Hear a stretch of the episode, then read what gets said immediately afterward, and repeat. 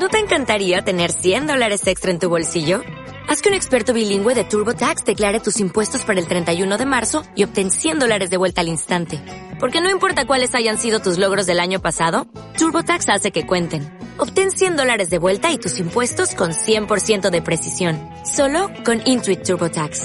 Debes declarar para el 31 de marzo. Crédito solo aplicable al costo de la presentación federal con TurboTax Full Service. Oferta sujeta a cambios o cancelación en cualquier momento en el libro de Apocalipsis capítulo 12. Hoy traspasamos el umbral del libro.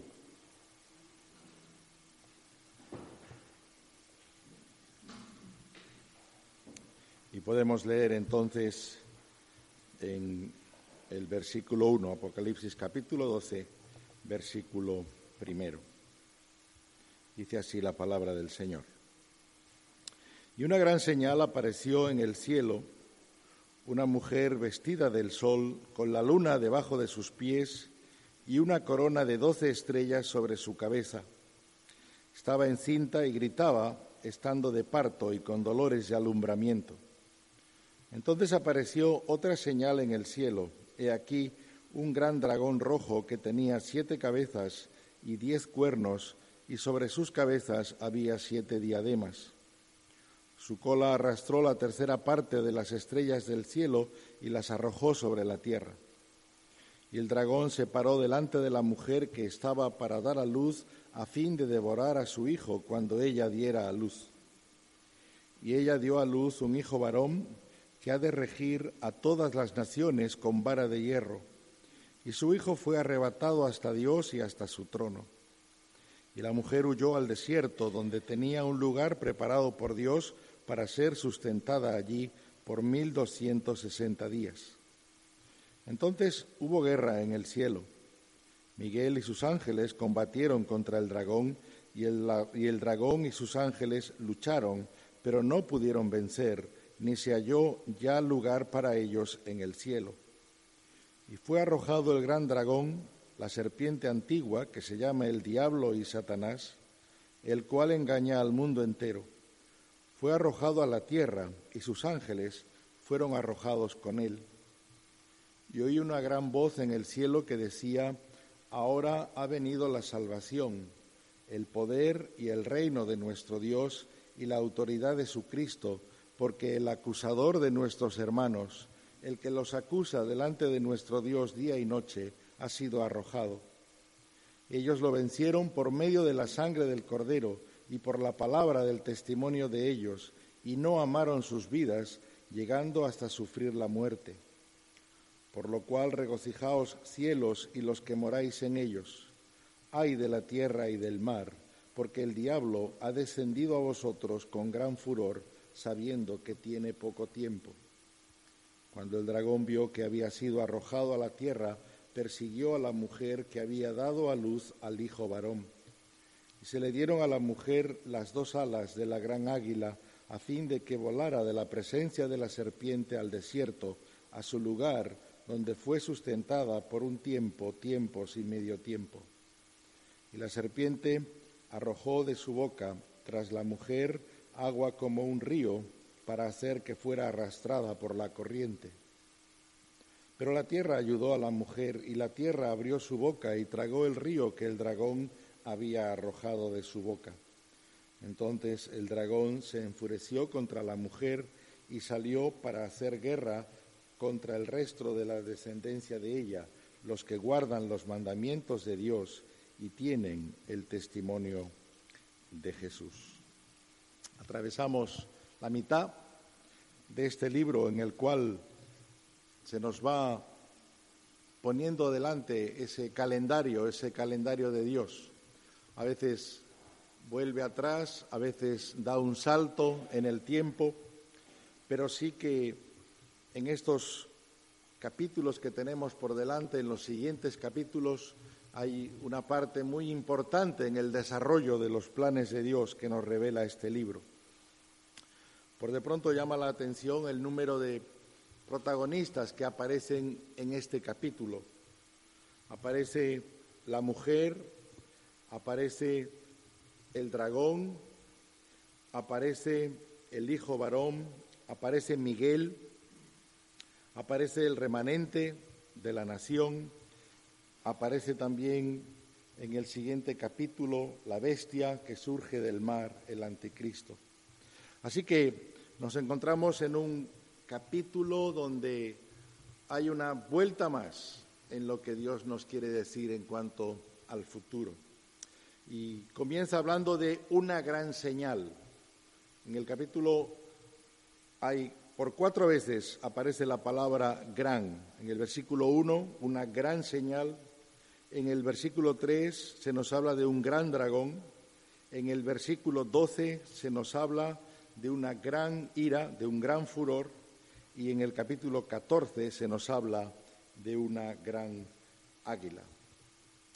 Las señales no necesariamente se refieren a hechos extraordinarios que en un momento determinado se llevan a cabo. A veces en el ministerio de Jesús leemos que hizo señales, la señal de curar a un ciego, la señal de echar fuera demonios, pues esto tiene mucho que ver con la acreditación, con su autoridad. Pero la palabra señal también tiene que ver con un acontecimiento que tiene una repercusión sobrenatural, espiritual, y es algo que nos avisa, que nos advierte de lo que Dios ha hecho o de lo que Dios va a hacer. Hay varias señales en este capítulo. Hay tres señales que se dan en el cielo. Hay una señal que aparece en el cielo, que es la mujer. Nos dice el versículo 3 que también hay otra señal que aparece en el cielo, que es el dragón, y nos dice, bueno, ya en el siguiente capítulo, en el 15.1, otra señal en el cielo. Así que son maneras de advertirnos que lo que Dios quiere hacer, pues nos lo adelanta por medio de estas señales o nos ponen en sobreaviso de, de algo que va a acontecer, de algo que se nos revela con antelación, Así que es una realidad que tiene un significado. Y aquí, en primer lugar, se nos habla de la señal de una mujer, de la mujer que está encinta. ¿Quién es esta mujer que representará en la revelación bíblica? Pues para algunos esta imagen de una mujer vestida del sol, con la luna bajo sus pies, una corona de doce estrellas sobre su cabeza, pues algunos han querido ver, sobre todo dentro del trasfondo católico romano, una representación de la Virgen María. ¿Es así? Pues veamos qué nos dice el texto para ver si eso encaja, si eso puede ser una explicación. Lo primero que nos dice es que es una señal, es un elemento simbólico que representa algo, mientras que la Virgen María que aparece en los Evangelios es un personaje real de carne y hueso. También aquí se nos dice que en un momento determinado huye al desierto, dice el versículo 6. Encontramos en los Evangelios que donde huye María es a Egipto, no al desierto. También que huyó con el niño y con su marido y nada de eso se nos pone aquí. En la teología católico-romana, María no tiene más hijos. Y aquí en el versículo 17 hemos leído, entonces el dragón se enfureció contra la mujer y salió para hacer guerra contra el resto de la descendencia de ella. Así que el texto nos dice que tiene descendencia y una gran descendencia. Es perseguida durante la mitad de la tribulación y Satanás intenta ahogarla, lo hemos leído allí en el versículo 17, para, que, para hacer que fuera arrastrada por la corriente, intenta eliminarla, intenta matarla. Y su descendencia fue perseguida. Así que no encaja, ¿verdad?, esta interpretación. También pensar que sea la iglesia es otra explicación que se ha querido dar a este personaje, o más bien a esta señal que aparece en el cielo de la mujer. Pero el problema que tenemos aquí es que ella da a luz a un niño varón, el Mesías, la iglesia no da a luz a Cristo, es Cristo quien hace posible la iglesia. Así que cuando nos adentramos en este pasaje y vamos a otras partes de la escritura, donde nos encontramos que, por ejemplo, en Isaías capítulo 54 y versículo 5, se nos habla allí de Israel como la esposa.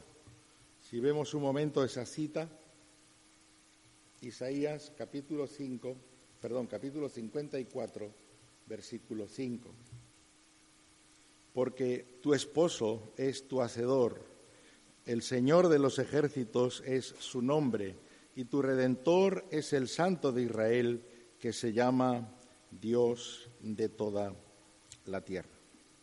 Así que esta mujer que aparece en el cielo con unos atavíos que hablan en primer lugar no tanto de lo que ella tiene, sino de lo que Dios le ha dado. Dios la ha vestido, dice ahí, del sol. Dios le ha puesto la luna debajo de sus pies y una corona de doce estrellas sobre su cabeza. Podemos afirmar que está refiriéndose aquí a lo que es Israel, el pueblo de Dios en el Antiguo Testamento. Un pueblo escogido por Dios, vestido por Dios, arropado por Dios. La gloria de ese pueblo no viene de él, sino viene del Dios que ha obrado en él, del Dios que le hace salir de donde no era, que le protege, que le lleva a una tierra, que le llena de promesas que le da bendiciones, un Dios que en un momento determinado manifiesta su gloria, la gloria de Dios en medio de aquel pueblo. ¿Recordáis cuando iban por el desierto rodeando la zona del tabernáculo y dice el texto que la gloria de Dios les acompaña? También Ahí se nos habla de la corona de doce estrellas sobre su cabeza y eso va a nuestra mente a Jacob, a la bendición de Jacob, al reconocimiento de las doce tribus como un don especial que Dios le ha dado. En un momento determinado Dios crea las condiciones para que ese niño anunciado, prometido, pudiese nacer la salvación viene de los judíos, dice la escritura, dice el Señor. Yo no olvidaré, hace muchos años tuvimos una conferencia en la biblioteca y el título de la conferencia era ese, La salvación viene de los judíos.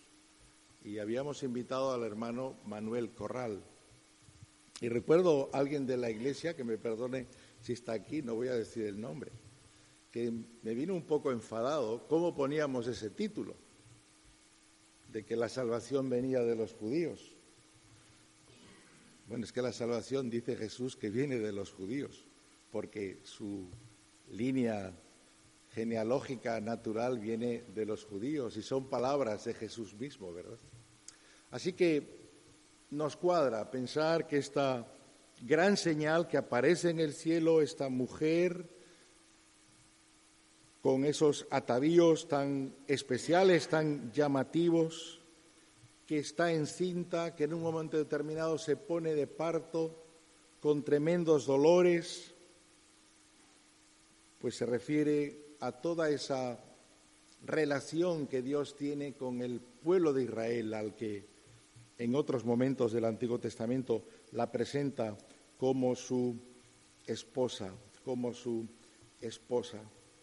Así que también, no vamos a buscarlo, pero también en otras citas del Antiguo Testamento aparece Israel como esposa que está de parto, que está llevando a cabo un alumbramiento.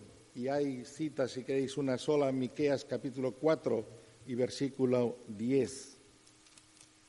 Dice así: Retuércete y gime, hija de Sión, como mujer de parto porque ahora saldrás de la ciudad y habitarás en el campo e irás hasta Babilonia. Allí será rescatada, allí te redimirá el Señor. Así que no es nueva esta revelación en cuanto a Israel como mujer que se pone de parto. La señal de la mujer. Pero aparece otra señal ahí, otra señal en el cielo. Realmente impacta la parte que vamos a ver ahora, por lo menos a este que os habla. Se nos dice que aparece otra señal y aquí un gran dragón rojo que tenía siete cabezas y diez cuernos y sobre sus cabezas había siete diademas. Es esta una descripción de un personaje, de un personaje maléfico, malévolo. El mismo texto nos declara quién es, no hay que andar investigando ni haciendo conjeturas. Versículo 9. Y fue arrojado el gran dragón, este del versículo 3, y fue arrojado el gran dragón, la serpiente antigua que se llama el diablo y Satanás, el cual engaña al mundo entero, fue arrojado a la tierra y sus ángeles fueron arrojados con él. Aquí vemos en la señal del dragón una descripción de este personaje. Un personaje, como digo, que tiene poder, un personaje que ya el nombre indica su capacidad para hacer el mal. Un gran dragón rojo, el rojo de la sangre, el rojo de aquel que ha roto vidas, engañado vidas, Dice que tiene siete cabezas y diez cuernos. Y todo esto en la Biblia, en el lenguaje simbólico, nos habla de autoridad, nos habla de poder, de capacidad de hacer cosas. La Biblia nos indica que con el diablo no se juega, que con el diablo no se hacen tratos, no se negocia, no trata a aquellos que le siguen bien. La Biblia nos dice que es un personaje intrínsecamente malo, perverso. Y como veremos dentro de, de, un, tiempo, dentro de unos minutos, un personaje terrible, que su finalidad es destruir, destruir sin ningún fundamento, con la calumnia, con la mentira. Pero ahí está, un personaje importante dentro de la trayectoria de Apocalipsis, un personaje que tiene una capacidad de movimiento que a veces no llegamos a entender, pero la prueba es que está ahí esa capacidad de movimiento, Dios se lo ha permitido. Lo mismo que le ha permitido poder, lo mismo que le ha permitido cierta autoridad, un poder limitado. En la Biblia cuando se habla de diez cuernos, allá en el libro de Daniel, pues se nos habla esa autoridad sobre determinados reinos, autoridad sobre determinada parte de la tierra, no sobre la totalidad de la tierra. Así que el dragón aparece aquí como una señal en el cielo y hay un conflicto, un conflicto grande Dice el versículo 4 que su cola arrastró la tercera parte de las estrellas del cielo y las arrojó sobre la tierra, y el dragón se paró delante de la mujer que estaba para dar a luz, a fin de devorar a su hijo cuando ella diera a luz. Este dragón grande, rojo, ojos de fuego, sangre en su actuación sobre las personas, este, este, dragón tiene una intención, tiene una finalidad, como sea impedir ese nacimiento, impedir ese nacimiento. Nos dice el capítulo 4 que quiere devorar a su hijo cuando ella diera a luz. Es el combate de los combates. Desde el principio el diablo ha buscado la manera de impedir ese nacimiento, de impedir esa obra de Dios en medio nuestra. Y nos dice la escritura que desde el principio es Caín quien mata a Abel. Desde el principio es la línea de sed que se ve atacada para que aquel que Dios ha levantado, para que sus bendiciones lleguen, esa línea pueda ser segada. Y así continuaríamos en detalle en el Antiguo Testamento la manera en que tantas veces estuvo en el aire los planes de Dios por la intervención diabólica. Aquel faraón que manda matar a todos los niños varones, aquel Amán que quiere exterminar a todos los judíos. Así que hay momentos en la historia donde este dragón, este personaje ha obrado, ha intervenido para, para que los planes de Dios se viesen cortados. Y nos encontramos una gran actividad diabólica durante el periodo del ministerio de Jesús. No fue Herodes quien mandó matar a todos los niños menores de dos años para que entre ellos estuviese aquel que había nacido en Belén. Se nos dice que el dragón se paró delante de la mujer que estaba para dar a luz, para devorar a su hijo cuando diera a luz. Pero no pudo impedirlo. No, no pudo impedirlo, dice la Escritura, porque mayor es el que está en nosotros. Y ella dio a luz un hijo varón. Y de este hijo varón que hemos dicho es el Mesías, pues tenemos que ir al Salmo 2, donde se nos presenta al Mesías que ha de regir a todas las naciones con vara de hierro. De ningún otro en la Escritura se dice eso, salvo de el Mesías, aquel que había de venir, aquel que habría de reinar. Así que ese tercer protagonista en este versículo 5, ese hijo varón, el rey Mesías, el soberano, y se nos dice aquí que ha de regir a todas las naciones. Quizás en un pequeño paréntesis. A veces nos encontramos personas que afirman que, que el reino ya está aquí, que Jesús ya está aquí, que Jesús ya está reinando.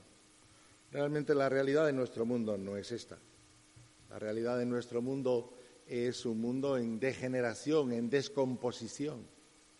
Y las personas en muchos lugares están a gusto, se encuentran bien, pero en otros lugares para nada el orden de Dios, los valores de Dios, el derecho de Dios, las personas lo están experimentando.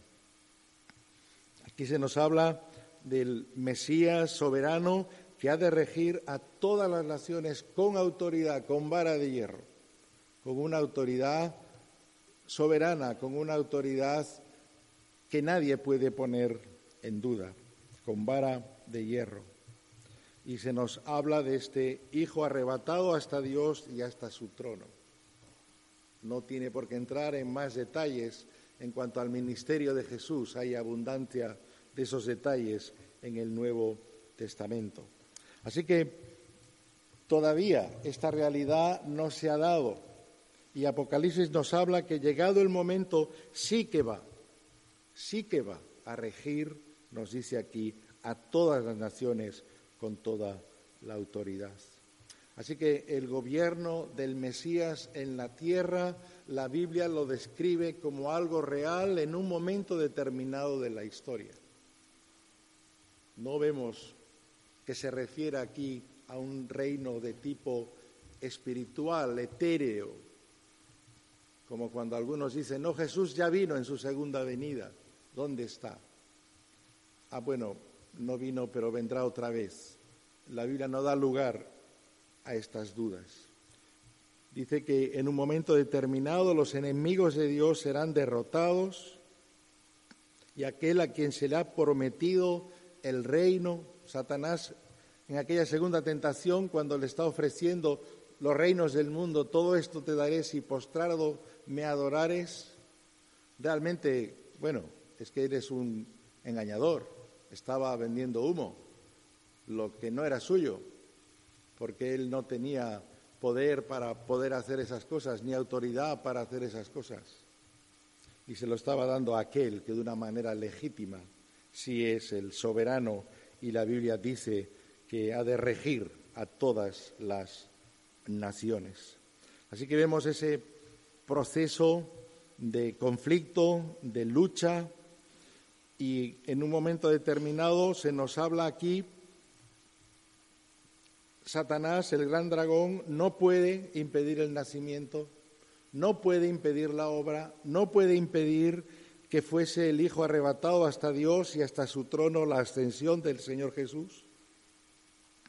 Así que el objetivo, si no puede con el Hijo, pues el objetivo es la mujer, nos dice el versículo 6. La mujer es atacada, perseguida, la mujer es puesta en una situación muy difícil, tanta, dice ahí el texto, que en un momento determinado tiene que huir al desierto, tiene que escapar, tiene que buscar protección. Y estamos hablando de, de Apocalipsis y hablando de Apocalipsis tenemos que pensar en la tribulación y no en una tribulación cualquiera, sino en la gran tribulación, en tiempos de persecución extrema, porque el que se está revolviendo contra la mujer es el gran dragón. La persecución del pueblo de Israel se presenta aquí como algo muy terrible, muy dramático. Dice en el versículo 17 que el gran dragón se enfureció contra la mujer y salió para hacer guerra contra el resto de la descendencia de ella. El furor de Satanás, qué cosa tan tan terrible tiene que ser esa experiencia. La mujer huye al desierto, pero de nuevo la provisión de Dios, de nuevo la protección de Dios. Dice que Dios tenía un lugar preparado para ser sustentada allí.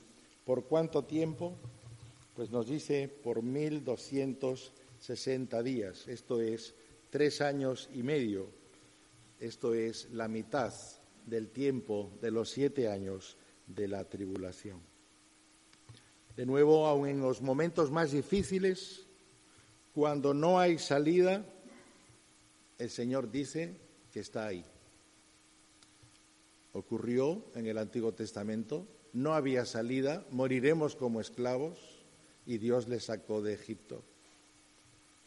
No hay salida, moriremos aquí por el ejército y Dios les abrió el mar rojo. Y así una y otra vez. Pues bien, esa característica de Dios, aquel en quien hemos puesto nuestras vidas y Él es nuestro defensor y nuestro protector, aquí aparece hasta el final también con la mujer. Y aparece entonces, se nos revela ahí una batalla, una batalla terrible, una batalla en el cielo, dice el versículo 7 hasta el versículo 9. Después hubo una gran batalla en el cielo entre, entre Miguel y los ángeles. Este personaje que aparece en alguna otra parte como un príncipe dentro de los ángeles, es aquí el encargado de llevar a cabo la ejecución de esa guerra. No fue una batalla, fue una guerra. Ni siquiera los más afamados escritores de ciencia ficción, yo creo que podrían describir qué era lo que estaba ocurriendo ahí. El dragón y sus ángeles lucharon. La imaginación la podemos dejar volar y nos llevaría por muchos sitios, ¿no? ¿Qué clase de armas? ¿Qué clase de estrategia? Las bajas de un lado, de otro. Aquel de quien se nos dice en la Escritura, una creación especial de Dios, Satanás, luchando contra otros con quienes había compartido cielo y presencia de Dios pero tarde o temprano el conflicto tiene que cristalizar en esa guerra en el cielo. Y Miguel y sus ángeles combaten contra el dragón. Y el dragón y sus ángeles lucharon, pero dice el versículo 8, no pudieron vencer, ni se halló lugar para ellos en el cielo. Y fue arrogado, fue arrojado el gran dragón, la serpiente antigua que se llama el diablo Satanás, el cual engaña al mundo entero, fue arrojado a la tierra y sus ángeles fueron arrojados con él. lo que nos está diciendo aquí es que, por un lado, este Satanás, este diablo, aún tenía lugar en el cielo. ¿Recordáis cómo en la vida de Job, en un momento determinado, Satanás acusa delante de Dios a Job de que si le sigue, si es un fiel creyente, es por las bendiciones. ¿Qué hace ahí el diablo? ¿Cómo el Señor le permite? También nos dice en el libro de Zacarías, presenta a un Satanás acusando al sumo sacerdote delante de Dios, recordándole cuáles eran o habían sido sus pecados, recordándole su indignidad. ¿Qué hace ahí? ¿Y con qué, con qué derecho se pone a hacer esa labor sucia? Hay aspectos que el texto no nos dice, pero sí aquí nos dice con toda claridad que en ese momento de la historia, todo ese acceso, todo ese canal se rompe, se corta. Y el diablo y los suyos, dice ahí al final del versículo 9, fueron arrojados a la tierra y sus ángeles también con él. Así que si la tierra era un lugar difícil, si la tierra era un lugar complicado, todavía lo será más. Porque aquí va a haber una acumulación de seres maléficos y malignos tremendo, dice la Escritura. Y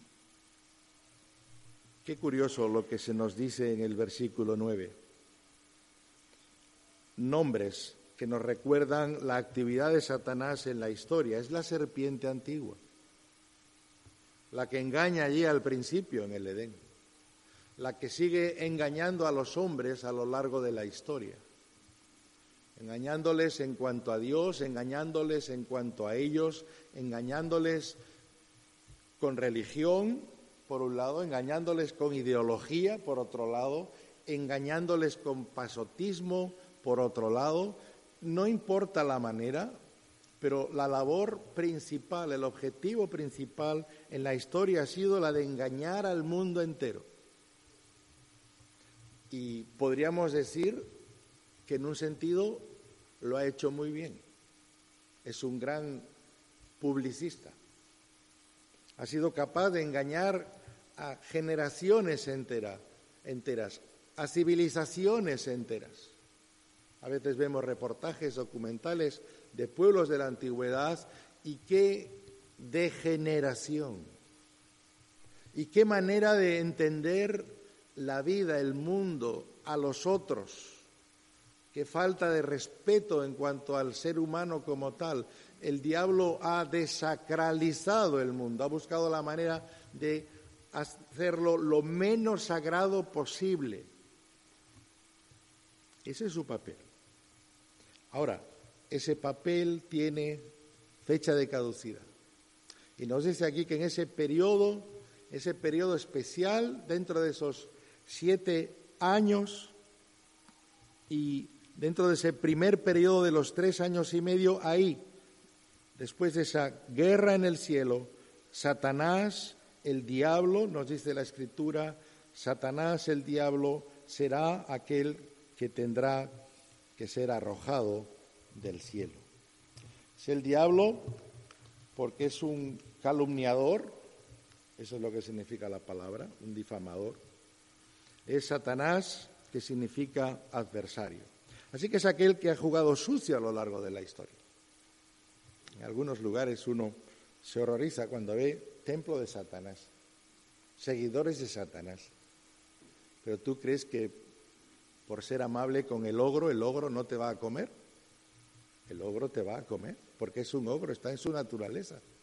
Y la naturaleza del diablo es esa, no solamente engañar, sino que hemos leído un poco más adelante en el versículo 10 y ya nos hemos adentrado en otra parte de nuestro texto, en lo que tiene que ver con la, con la alabanza por la derrota de Satanás, pero ahí se nos dice que es el acusador de nuestros hermanos, el que los acusa delante de nuestro Dios día y noche. Y me ha hecho reflexionar mucho leer esto, la ligereza, incluso la pasividad con que muchas veces los creyentes, la iglesia del Señor, vive su vida cristiana, como si estuviésemos en un punto donde somos Dios y nosotros y vamos, llevando, y vamos llevando adelante nuestra vida. Y fuera de la ecuación, fuera de, de ese círculo, no, yo creo que perdemos, perdemos de vista una realidad, que el acusador de nuestros hermanos está ahí, que el que busca la destrucción de nuestras almas está ahí, que el diablo tiene una realidad en nuestras vidas, que el, diablo busca la manera de afectar a nuestras vidas de tal modo que sean vidas que terminen en derrota, que terminen en pérdida. Ahí tenemos percepción de ese ministerio que el diablo lleva a cabo y quiere llevar a cabo en la vida de los creyentes. El acusador de nuestros hermanos, el que los acusa delante de nuestro Dios día y noche. Sí que, dice el texto, ha sido arrojado. Ya entra en otra fase. Ya ha sido recortada su esfera de actividad. Ya entra en otra fase, ha sido arrojado a la tierra. Pero ahora mismo su labor es esa. Ahora mismo su labor es procurar nuestra derrota y hacerlo de la manera más burda a veces, más sutil en otras. Es el ángel de luz que se disfraza, es el león rugiente que busca a quien devorar, es el enemigo de vuestras almas. Todas estas son expresiones de la Biblia en cuanto al diablo. Y a veces hay círculos evangélicos donde la gente invita al diablo porque quiere pelear con él y le va a ganar en el nombre de Jesús. Tonterías, ignorancia, inmadurez y puerta abierta a la acción diabólica. Resistís al diablo, huirá de vosotros. Pero no nos olvidemos que a nuestro alrededor busca que nos perdamos, busca nuestra ruina espiritual. Pero aquí en el versículo del 10 al 12 nos encontramos con la alabanza, por eso empezábamos cantando esa canción, ¿verdad? Oí una gran voz, de nuevo, una gran voz del cielo que decía, ahora ha venido la salvación, el poder y el reino de nuestro Dios y la autoridad de su Cristo, porque el acusador de nuestros hermanos, el que, el que los acusa delante de nuestro Dios día y noche, ha sido arrojado. Ellos lo vencieron por medio de la sangre del Cordero y por la palabra del testimonio de ellos, y no amaron sus vidas, llegando hasta sufrir la muerte. El poder es de Dios, el reino es de Dios, la autoridad es de Cristo. Y con Cristo, los de Cristo vencieron, no por sus fuerzas, no por sus habilidades, sino por la sangre del Cordero. El poder de la sangre en la vida del creyente, que queda ilustrada en el poder de la sangre y eso que era de un animal, de aquel cordero sacrificado allí en Egipto, en el dintel de las puertas, y esa sangre hace posible que el ángel de la muerte pase de largo la sangre con que hemos sido vestidos, la sangre de Cristo en nosotros, tiene poder y tiene autoridad, pero es de Cristo, no es nuestra. Nosotros no somos más que disfrutuarios, usufructuarios de lo que Cristo ha hecho. Y dice aquí, por medio de la sangre del Cordero y por la palabra del testimonio de ellos. Y seguir a Cristo tiene un precio, y seguir a Cristo significa que ese testimonio puede llegar hasta sus últimas consecuencias. Y dice ahí, no amaron sus vidas, llegando hasta sufrir la muerte. Qué generación de creyentes, ¿verdad? Dispuesta, dispuesta a morir por amor a Cristo y por el testimonio de Cristo. Hasta dónde está dispuesto a llegar nuestra generación morir y estar con Cristo, lo cual es muchísimo mejor. No nos aferremos a lo de la tierra, sino que aferrémonos a Cristo. Hay aquí una alabanza, una alabanza grande al Señor, por lo cual regocijaos, cielos, y los que moráis en ella. Lo hemos dicho otras veces, estamos en el equipo vencedor porque estamos en el equipo de Dios. Gozaos y regocijaos, cielos, pero hay de la tierra y del mar. Esos ángeles arrojados a la tierra, ese diablo arrojado a la tierra, dice, ay de la tierra y del mar, porque el diablo ha descendido a vosotros con gran furor sabiendo que tiene poco tiempo. Es una bestia acorralada y nada más peligroso que una bestia acorralada. Así es como nos dice la escritura en cuanto a la nueva situación que se genera. Hay, dice, de la tierra el objetivo principal ahora ya, ya no es la mujer, es la descendencia de la mujer. Y nos dice a partir del versículo 13 que cuando fue arrojado a la tierra persiguió a la mujer que había dado a luz al hijo varón. Y hay otras partes de la escritura que aunque se han cumplido en parte, no del todo esa mujer entendida como el pueblo de Israel que ha estado a veces al borde de la extinción. No hay más que recordar el siglo pasado, ¿verdad? La actuación de Hitler era el exterminio, esa fijación, un instrumento de Satanás metido en la política para llevar a cabo esos planes de destrucción. Y no pudo ser, porque Dios preserva protege y donde parece que no hay salida, el Señor abre la salida. Pero nos dice que aquí se abre un periodo donde esa mujer ha sido librado de la presencia de la serpiente, ha sido o será sustentada aquellos que han sido librados de esa persecución serán sustentados, guardados, alimentados por Dios.